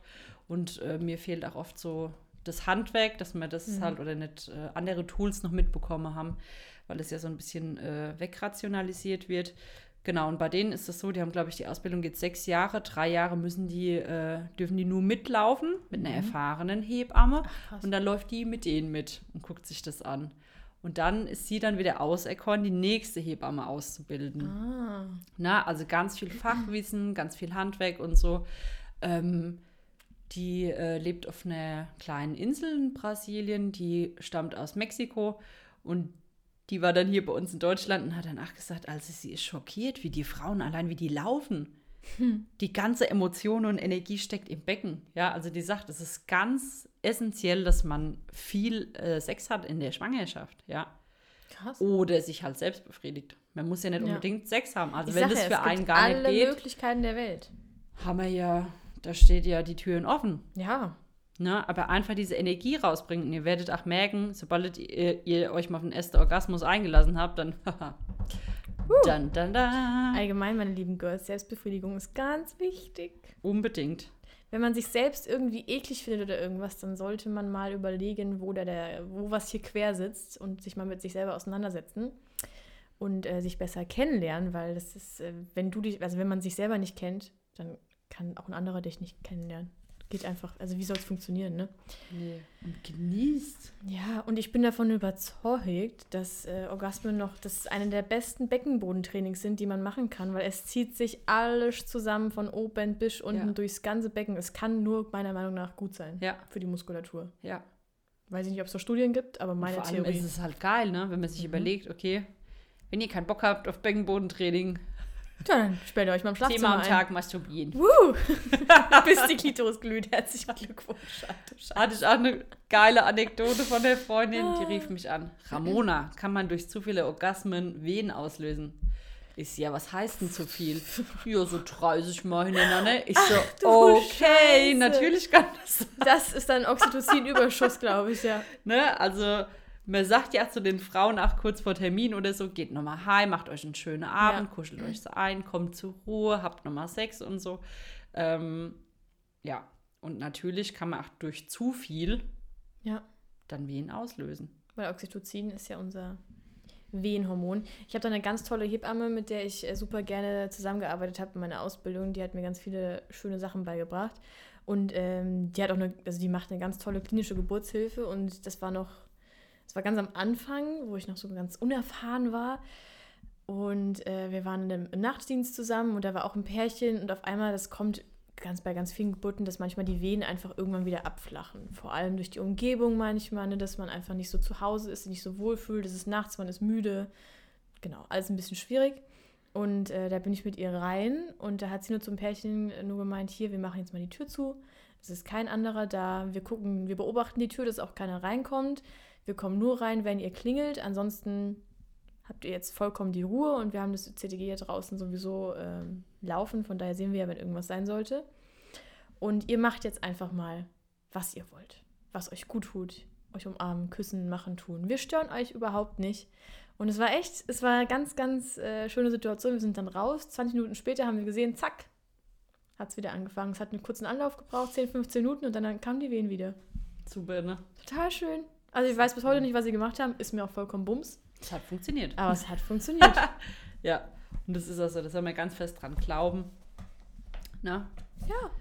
Dass, äh, wenn wir geschützt sind und wie wir auch sagen, die Frau Mendler hat es ja auch immer gesagt, ne? ein Geburtsort soll da sein, wo man auch einen Liebesakt vollziehen würde. Dann muss man sich denn so herrichten. Muss man sich überlegen, weil Oxytocin ist unser Liebeshormon und durch unsere Liebeshormon kommt das Kind auf die Welt. Oh mein Gott. Ja, Wie schön. ja, Ich weiß auch nicht, was ich sagen soll. das ist wirklich. Es war nicht für jede Frau ein Thema, ne? Also wir hatten ja, Ja. auch mal eine Frau bei der Hausgeburt, das äh, ja, war dann nicht so schön für sie, dass man das mal angesprochen hat, dass sie jetzt auch zurückziehen kann oder Mhm. ja, ähm, gewisse Dinge ausprobieren kann, äh, um Mhm. die Wehen wieder in Schwung zu bringen. Deswegen überlegt euch halt immer, was seid ihr für ein Typ Mensch, was Ja. braucht ihr? Braucht ihr jetzt eure ja, ganz ja, ruhige, rückgezogene Höhle, dass ihr da gut euer Kind gebären könnt? Oder seid ihr auch eine sehr extrovertierte Frau, was ja durchaus auch geht, ne? Mhm. Hatte ich auch zwei, drei Freundinnen, wo ich gewusst habe, scheißegal, wo die hingehen, in welche Klinik, Mhm. die können überall gut ihr Kind gebären. Ne? Also man muss super. sich immer bewusst machen, was für ein Typ bin ich denn, Genau. vielleicht auch in der Sexualität und was brauche ich dann. Ja. Finde ich das cool, wenn fünf Leute außen rumstehen und zwei davon untersuchen mich vaginal, Spotlight auf meine Mupfel. Ist das schön für mich? Ja. Kann ich das gut aushalten? Bin ich ein Saunagänger? Bin ich, äh, habe ich Sex mit offenem Fenster und kann meine Urschreie bis zu der Nachbarschaft durchdringen lassen? Ne? Also, wer bin ich? Was bin ich und was brauche ich so? Ne? Du lachst, das ist so. Ich muss da immer nur dran denken, wie. Ich glaube, es kennt jeder, der so am Anfang der Beziehung noch im, im Haus der Eltern wohnt, beziehungsweise wir wohnen ja immer noch im Elternhaus sozusagen, bei meinen Eltern. Und das war aber noch relativ am Anfang und ich erinnere mich noch, wie wir nach einer netten Nacht mal runter sind zum Frühstück, weil wir hatten wir noch keine eigene Küche und so, da haben wir noch mit meinen Eltern gefrühstückt. Und runtergekommen, meine Mama guckt mich so an, na, gut geschlafen? Ich so, "Mm, Peinlich, oder? ja, Mama. das ist alles ganz toll. Aber gut. Meine Mama freut es ja auch, wenn da im Schlafzimmer alles gut ist, weil sie sagt immer, dass das äh, ein ganz, ganz großer Part der Beziehung ist. Wenn es im Schlafzimmer Ja. nicht läuft, ist schlecht. Ja, So habe ich, das habe ich gelernt. genau. Und da ist halt auch die Chance, ne, beim Geschlechtsverkehr, dass wir mal alles vergessen können. Also das Ja. merke ich halt auch, ne, dass man dann sagt, okay, jetzt ist mal einfach nur unsere Zeit. Also du kannst dich auch in ein ganz gewisses Space zurückziehen und ich glaube, diesen Space braucht man auch in der Geburt. Ja. Ne? Das Loslassen dann in dem Moment. Ja. Die vollkommene Entspannung auch danach. Ja. Ne? Und also dann, Orgasmen dann schießt der wieder eine Geburt ist ja ein Herzlichen Schmerzmittel, ne? Ja, Orgasmic Birth finde ich ein ganz spannendes Thema. Mhm. Würde ich auch gerne mal mehr zu wissen, sage ich mal. Aber Können wir ja auch vielleicht noch mal was raushauen dazu. ja. Jetzt gehen wir nochmal über. Also jetzt haben wir ja ganz viel über Sex geredet. Mhm. Ähm, Aber eigentlich eine schöne Überleitung, weil Ja. du meintest von wegen welchen Ort, wo, wo, man, wo man hinpasst, ne? was, was man gerne möchte. Dann können wir ja mal über Geburtsortswahl sprechen, weil das ist im zweiten Trimenon kommt es auch so langsam ins Köpfchen, dass man immer wieder überlegt, hm, wo will ich denn hin? Was ist gut für mich? da kommt ja. Ja. erstmal die Frage, was haben wir denn überhaupt für eine Wahl? Weil Gott sei Dank haben wir eine Wahl. Das ist zwar manchmal ein bisschen schwieriger, gerade so hier mit Hausgeburtshilfe zum Beispiel.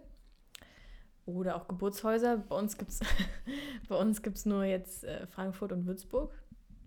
Äh, da ist jetzt nicht die Riesenauswahl. Aber trotzdem haben wir die Wahl, wenn wir wollen, wenn wir möchten. Genau, Hausgeburten. Genau. Ne? Bei den Hebammen am Landing in Aschaffenburg wird es ja angeboten, dass man dann auch sagt, hier, ich äh, nehme mir einen von den ganz äh, lieben Girls, suche ich mir aus und mit denen mache ich dann eine Hausgeburt. Genau. Muss man halt überlegen, was sind die Prioritäten, was möchte man, wo fühlt man sich sicher? Ganz Genau. große Frage, die man für sich beantworten muss und sollte. Was bedeutet für einen Sicherheit? Bedeutet das die, so dieses Standardargument, eine Kinderklinik in der Nähe zu haben? Oder geht es einem eher darum, wenn ich jetzt für mich spreche, für mich ist Sicherheit, wenn ich mich so entfalten kann, wie ich, wenn ich alle meine Ressourcen selber nutzen kann, wenn ich ich sein kann, dann fühle ich mich sicher.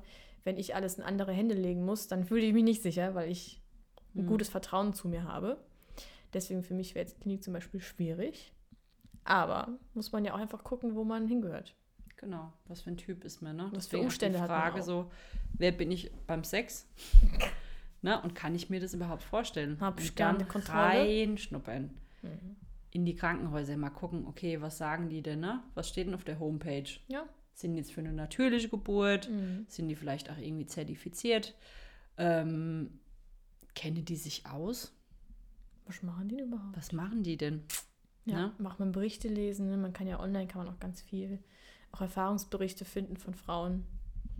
Ja. Und wie ist die Kaiserschnittrate? Dumm, dumm. Richtig, weil Klinik Ne? ist wirklich nicht gleich Klinik, kann man nicht sagen. Also es ist ganz unterschiedlich. Ne? Zum Beispiel es gibt kleine Kliniken hier im Umkreis, die sind ja schon fast bei 50 Prozent, also die Mhm. Hälfte der Frauen. Da würde ich eher die Finger davon lassen. Na, also Ja. jetzt nur persönlich gesagt. Oder es gibt dann Kliniken, die voll groß sind und haben nur 16, 17 Prozent Mhm.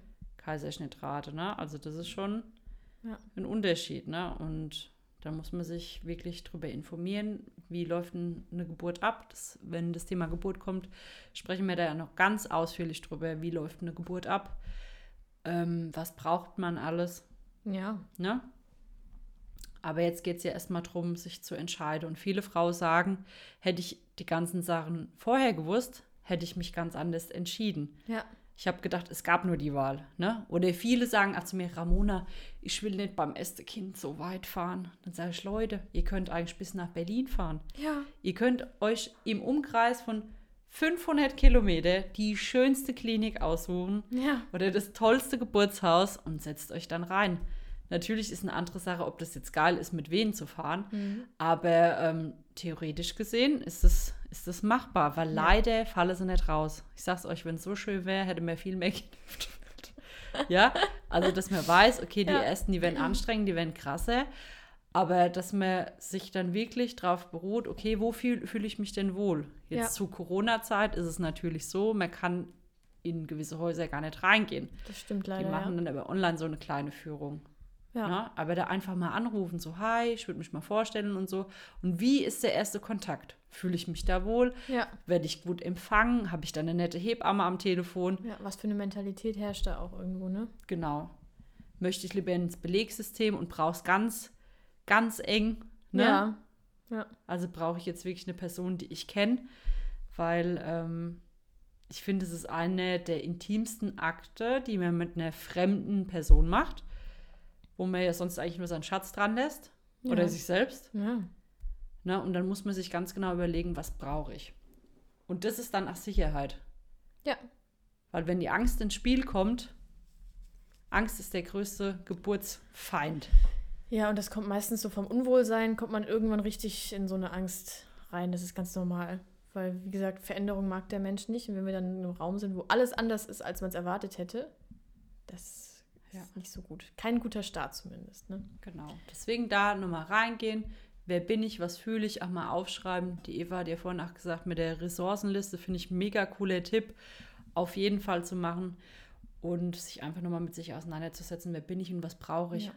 Und eine ganz wichtige Frage, äh, die ich nur nochmal betonen kann, wenn man sich einen Kreissaal aussucht, wenn man jetzt zum Beispiel ins klinische Umfeld möchte, gibt es eine Badewanne. Weil auch wenn man jetzt vielleicht denkt, hm, Baden finde ich nicht so geil, ganz ehrlich, unter Geburt, Badewanne ist eines der schönsten Schmerzmittel, die man sich wünschen kann. Wenn du da so im Wasser liegst für uns Geburtshelfer oder allgemein äh, so weiblichen Körperzyklus, ist ja Wasser sowieso ein ganz großes Thema.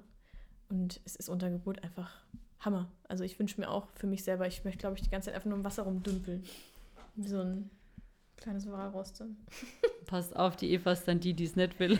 Das kann natürlich auch ne? sein. Es gibt es auch immer wieder, dass man Frauen hatte, die gesagt haben, äh, unbedingt Badewanne und dann fassen sie mit dem Fuß rein. Bäh, ja. Bloß nicht. Da gehe ich wieder. Ich muss sofort an Land. Geht gar nicht. Ne? Das ist auch okay, ne? Aber ich meine, so als Tipp, ja. es ist immer einmal drüber nachdenken, ist es eigentlich gar nicht so schlecht. So verkehrt. Und einfach ausprobieren. Ja. ja. Noch für die Männer, tada, mhm. äh, eure Frauen, die werden sich, ach, Frauen, äh, freuen. Ähm, unbedingt, ihr müsst versuchen, eure Frau, so oft es geht, jetzt in dieser Phase in die Entspannung zu bringen. Mhm. Jeden Abend 20 Minuten. Ob ihr jetzt der Frau die Füße massiert oder eine kleine Nackenmassage macht, Kopf massiert, ihr zieht euch zurück und wenn ihr Lust habt, macht ihr das, was ihr gerne tut. Ja, was Gutes zu essen kochen. Einfach die Frau ein Fußbad. Ne? Ja. Irgendwas, ein bisschen massieren, dass ihr versucht, so oft es geht, eure Frau in die Entspannung zu bringen. Weil dann habt ihr auch jedes Tool, wo ihr wisst, aha, das tut meiner Frau gut, das fand die in der mhm. Schwangerschaft schon geil, könnt ihr unter Geburt anwenden. Ja dann ist es auch nicht so, dass ihr dabei steht und denkt, okay, was mache ich hier eigentlich? Ja. Ne? Das ist ja oft so das Thema. Gehen wir auch nochmal drauf ein. Aber ähm, somit könnt ihr schon viel tun und ihr äh, werdet verwundert sein, was eure Frau vielleicht in der Schwangerschaft total gut findet, was ihr euch vorher gar nicht vorstellen konntet. Ne? Mhm. Zum Beispiel dieses richtig feste Knochendrücken. Oh, hm, ich bin ja nicht schwanger, aber ich finde es auch geil.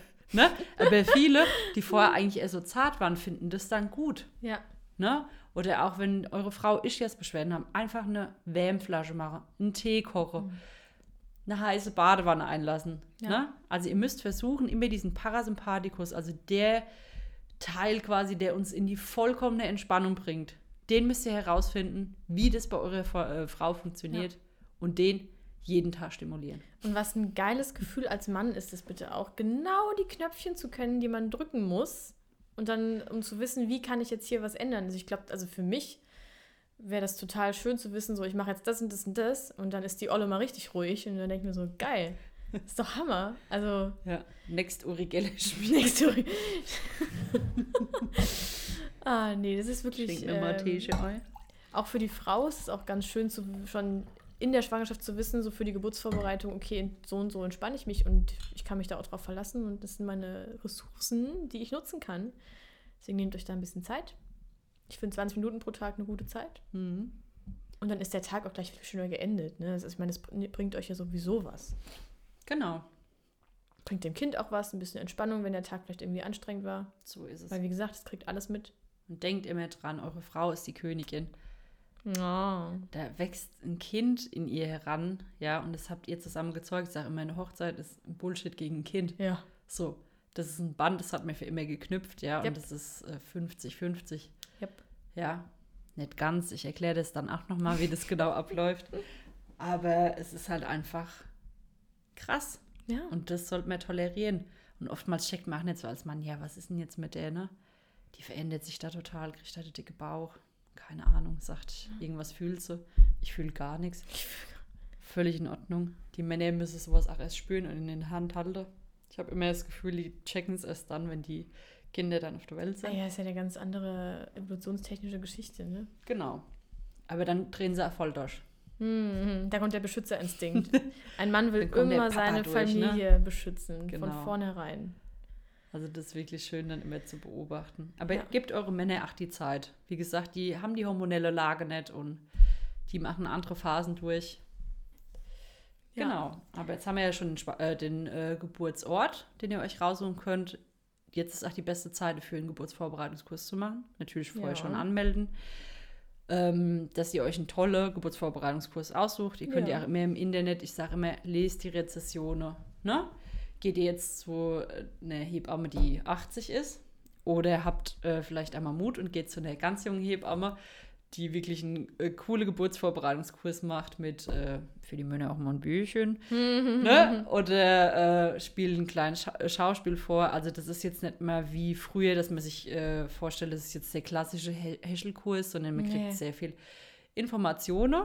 Ne? Da gibt es ja verschiedene. Entweder man macht ihn einmal die Woche oder man macht einen Crashkurs oder man macht einen Online-Kurs, wo man sich aussuchen kann, wann gucke ich den. Ne? Aber bitte immer die Rezession auch dabei lesen. Ja. Genau, was ich auch gut finde, einfach mal zum Reingrooven, ist äh, die Wiedergeburt der Geburt. Oh, oh. Gibt es auf Netflix, das sind drei Teile. Könnt ihr euch reinziehen, da spricht auch die Creme de la Creme der Geburtshilfe. Äh, ganz toll dargestellt, dass ihr einfach mal so ein bisschen Background-Wissen habt, wenn ihr jetzt keinen Bock habt zu lesen. Oder dann auch die sichere Geburt. Kostet zwar, ich glaube, mittlerweile sind wir bei 25 oder 30 Euro, aber ist zu empfehlen und man kann es danach immer weiterschenken. Ne? Also auch wenn ihr Ja. das Geld mal in die Hand nehmt, könnt ihr das jeder Freundin schenken und die machen zusammen mal einen Kinoabend.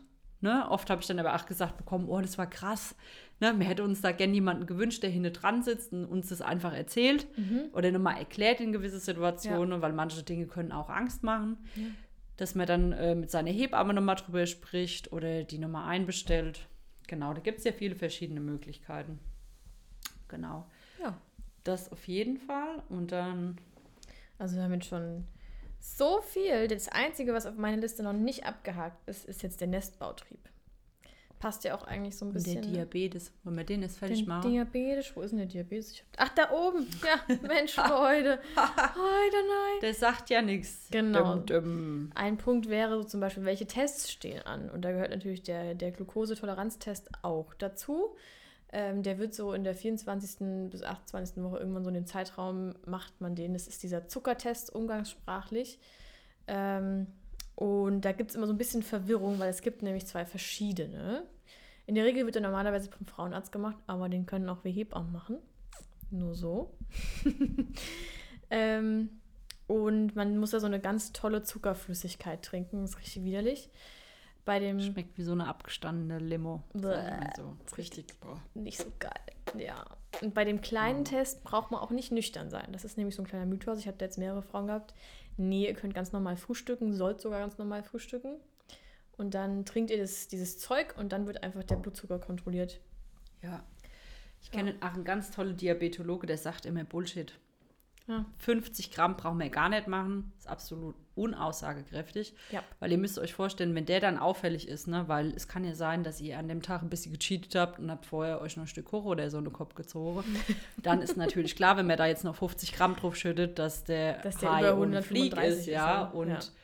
dass man dann nochmal den 75er machen muss. Und da wird korindekackerisch äh, vorgegangen. Also das heißt, es wird erst nüchtern Blutzucker abgenommen, dann trinkt ihr das Zeug nach einer Stunde, macht mir dann den ersten Wert und dann wieder nach einer Stunde den zweiten Wert. Na, also das ist der Test, wo aussagekräftig ist. Also wie baut der Körper das auch ab, ne? Und nicht einfach nur so eine Momentaufnahme. Momentaufnahme in der Schwangerschaft ist sowieso total, also mich denke ich immer wieder, macht keinen Sinn. Also, nee, verstehe ich einfach keinen nicht. Sinn. Und ihr könnt auch gleich zum Diabetologe eures Vertrauens gehen, ja. Außer euer Frau, Frauarzt bietet es halt an. Die meisten Hebammen machen das nicht, weil es halt sehr zeitintensiv ist. Ja. Und äh, was wir da an Geld kriegen, ist halt auch ein Witz. Mhm. Muss man halt sagen, ist es äh, überhaupt nicht lukrativ. Und ähm, den 75er, ich finde es auch gut, wenn man einfach mal zum Fachmann geht, Ja. sich diesbezüglich beraten lässt. Ähm, man muss ihn nicht zwingend machen. Ja, das ist auch ein empfohlener ähm, Test. Aber man muss ihn nicht zwingend machen. Es gibt auch noch Frauen, die sagen, okay, ich mache jetzt ein Blutzucker-Tagesprofil. Mhm. Das heißt, man misst in 24 Stunden einfach mal sporadisch erst den nüchternen Wert, dann immer nach einer Stunde vom Essen und so dokumentiert es dann und macht es dann natürlich auch erst in der 24. bis 28. Schwangerschaftswoche und kann es dann mal sporadisch vor Termin machen. Ist leider auch nicht so aussagekräftig. ne? Und äh, was noch eine Möglichkeit ist, was ich mega geil finde, dass man diesen HOMA-Index bestimmen lässt. Mhm. Der kostet zwar ein bisschen Geld, wird auch nicht von der Krankenkasse übernommen, ist einfach ein Test, wo man feststellen kann, ob ein Mensch schon eine Insulinresistenz, äh, also ob die schon vorliegt. Ne? Weil es gibt ja verschiedene Formen des, äh, vom Diabetes. Und dann macht man den nochmal in der Mitte der Schwangerschaft. Genau, und dann guckt man, wie der sich verändert hat und ob da auch ein Diabetes draus resultiert. Viele bieten den gar nicht an, aber nur, Ja. dass ihr wisst, es gibt sowas, wo man durchaus mal nachschauen ja, Wie kann. gesagt, einfach mal zum Diabetologen, ne? zum Profi gehen. Profi am Werk. Ähm, genau, das ist so ein Test, der wird so im zweiten Trimester auf euch zukommen. Und äh, was noch kommt, ist zum Beispiel der zweite Antikörpersuchtest. Das wird im Mutterpass immer vorne eingetragen. Also ob praktisch euer Körper irgendwie Antikörper gegen das. Die Ramona muss ich mal kurz bewegen, mache kurz ein paar Sportübungen hier. Ähm, ob der Körper in der Schwangerschaft praktisch Antikörper gegen das Kind oder das kindliche Blut sozusagen, falls irgendwie eine Rhesusinkompatibilität vorliegt, gebildet hat. Wort, ne? Ich hasse es. Ich, find's, ich liebe es total. Also das bedeutet, es gibt ja so ähm, das Problem, wenn man das öfter schon mal gehört hat, dass wenn Mutter und Kind unterschiedliche Blutgruppen haben, das ist aber nur das Problem, wenn die Mutter Rhesus negativ ist. Also man kann sich das ja so vorstellen, dass äh, jeder hat eine Blutgruppe, also zum Beispiel A, B, AB, 0, wie auch immer, die gibt's. Und dann gibt es noch den Rhesus-Faktor, der ist ja immer positiv oder negativ. Und ähm, wenn man jetzt Rhesus negativ ist und dein Kind ist aber Rhesus positiv, dann ist das keine gute Kombination, falls äh, da irgendwie Blut ausgetauscht wird. Ist jetzt nicht das Problem für in der Schwangerschaft. Für die erste. Also da ist es nicht das Problem, sondern eher, wenn man dann nochmal schwanger werden möchte. Weil ähm, dieses, das, wenn in das negative Blut von der Mutter Blut vom Kind kommt, also mit dem positiven Rhesusfaktor, dann bildet die Mutter Antikörper gegen das Kind sozusagen. Und wenn man dann nochmal schwanger wird, ist es halt schlecht für die Einnistung und für Kone. Das wird das Kind dann einfach wieder sozusagen abgestoßen, weil der Körper ja keine anderen Antikörper möchte, man so ganz blöd erklärt. Ne? Ja. Genau. Und das wird dann eben nochmal getestet, ob da irgendwie eine Blutvermischung vorkam jetzt in der Schwangerschaft. Und wenn da aber alles Roger ist, ne, dann ja, ist gut. Braucht man sich Genau. keine Sorgen machen. Und ich finde es toll, seit 21 gibt es ja da den äh, Bluttest, wo man einfach mütterliches Blut abzapft und kann gucken, wie ist die kindliche Blutgruppe. Ja. Und dann kann man sich, also ich glaube, 40 oder 45 Prozent der Mütter können sich dann diese Rhesus-Prophylaxe sparen und können ganz gechillt sein, weil das Kind die gleiche Blutgruppe hat wie sie selbst. Und äh, genau, in der ersten Schwangerschaft kann es nur problematisch werden, wenn es zu einem Blutaustausch kommt, Genau. sei es ein Unfall Ja. Etc. Peng Peng, Ja. ne, wo man dann auch gucken muss, ähm, das kann dann schon gefährlich werden. Wie ist das eigentlich? Ich weiß nicht, ob du das weißt, fällt mir Ja. gerade ein. Wie ist das bei einer Plazenta, wenn die sich, also eine Implantationsstörung, also wenn die Plazenta sich praktisch nicht richtig in, so wie sie sein soll, sich einnistet oder, oder wächst, sondern praktisch durch die Gebärmutterwand zum Beispiel in die, äh, in die anderen Gefäße noch mit einwächst. Wie ist das? Weißt du da zufällig was, wenn es da irgendwie mit Nee, Rhesus, mm, mm. ob das dann auch Schwierigkeiten bringt? Oder ob der Kreislauf trotzdem getrennt ist? Bin ich mir gerade gar nicht sicher. Also ich glaube, dass die Plazenta an sich, wenn dann irgendwas durchwachsen sollte, ja noch getrennt ist durch die Mhm. Fruchthöhle. Ähm, aber ob da jetzt ähm, dann Problematiken auftreten können, das kann ich jetzt Weiß nicht ich. sagen. Habe ich aber noch nie gehört. Nee. Wahrscheinlich eher nicht. Ja. Weiß ich nicht. Aber, Genau. kam Aber ihr werdet ja eh durch, durchgecheckt und immer ähm, Genau. Das Blut wird abgenommen, man guckt, hat's an, äh, hat man Antikörper gebildet oder nicht. Ansonsten gibt es in der 28. Schwangerschaftswoche die erste Prophylaxe und dann nach der Geburt, genau. falls was. Ne, Falls es positiv ist, das Kind sozusagen, ne? Genau, dass Dann- man dann nochmal die zweite Prophylaxe gibt. Und das könnt ihr euch vorstellen, so im Umgangssprachlichen erklärt man das immer wie eine kleine Impfung sozusagen. Man gibt es, man spritzt das und dann dadurch ist man halt geimpft sozusagen gegen die Antikörper vom Kind. Also so ganz blöd gesagt, ne? Also um das einfach mal so zu erklären. Ja, genau. Mein Gott, ein Thema wieder nach dem anderen hier runtergerattert, ne? Mir platzt auch gleich die Blase. Ich muss auch so dringend Wir pinkeln. müssen beide pinkeln. Leute, wir können nicht weiterreden, wir müssen pinkeln.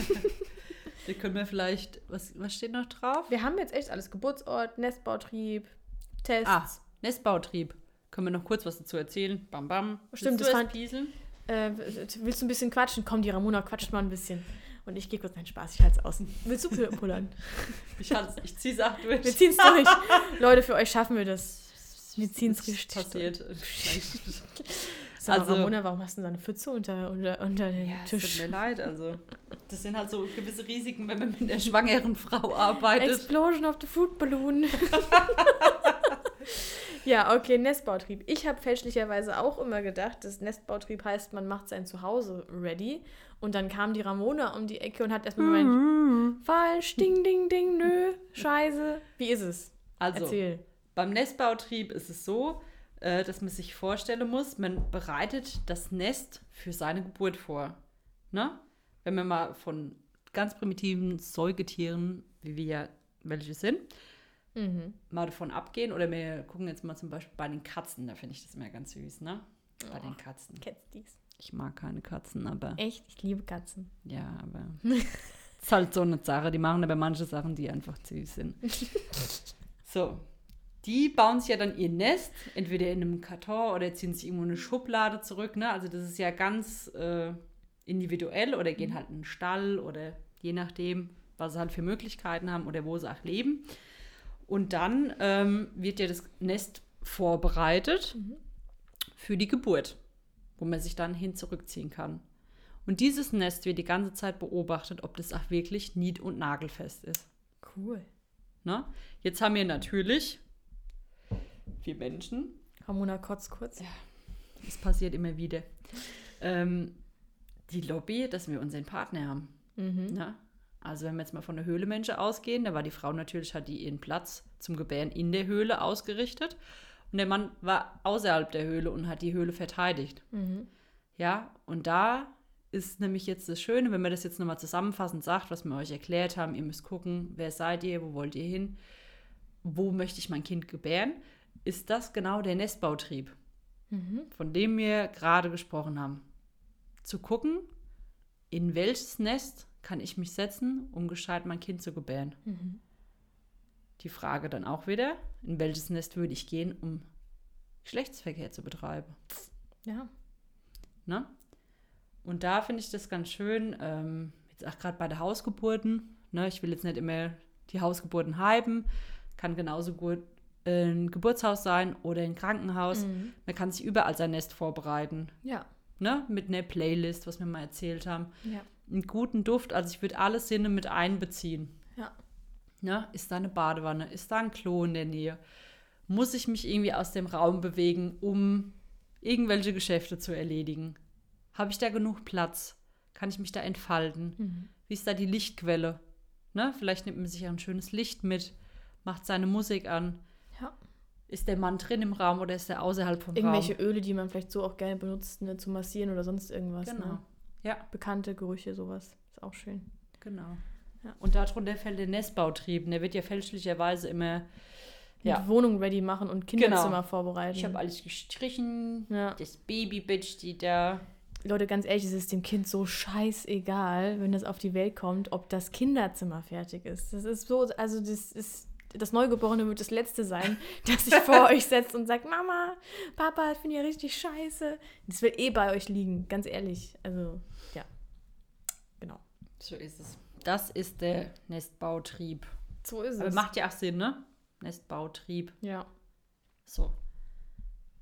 Jetzt habt ihr dazu auch nochmal eine Erklärung. Ich finde es auch immer ganz schön in dem Buch, ähm, wie heißt Artgerecht, Mhm. wird das auch nochmal toll erklärt. Also das ist auch ein Buch, was ich euch auf jeden Fall empfehlen würde. Holt es euch. Schwangerschaft, Wochenbett. Das ist super gut erklärt. Artgerecht. Artgerecht erklärt. Un unbezahlte Werbung hier. Vielleicht bekommen wir einen kleinen Batz. ne? Ja. Genau. Ja, cool. Dann haben wir jetzt ja alles durchgearbeitet und wir können endlich auf Toilette gehen. Genau. Und bei alle Fragen, die ihr habt, alle Schwangerschaftsbeschwerden etc., peng peng, wieder die Info, geht zu eurer Hebamme, Ja. lasst euch beraten. Das ist ein Tool, die können jede Hebamme abrechnen. Guckt immer nach, ist die Hebamme dafür ausgelegt, hat die äh, Lust darin, der Schwangerschaft Beratungen durchzuführen.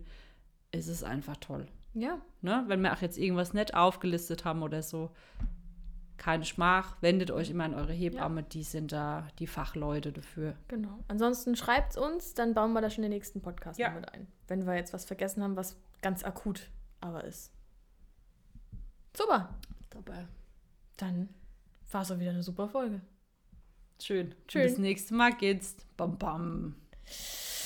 Das dritte Trimester, das Ende naht. Hoffentlich bald. Oh mein Gott, oh mein Gott. Raus mit den Bewohnern hier. Genau. Mhm. Die Phase des Wohlbefindens ist vorbei. Nicht bei jedem. Ja, das stimmt. Aber gut, da darf ich jetzt gar nicht mit Ja, anfangen. Da nee, nee, wir, wir hören jetzt auf. wir hören jetzt auf. Schee war's mit euch. Schön war's. Tschüsschen. Tschüss. Tschüss.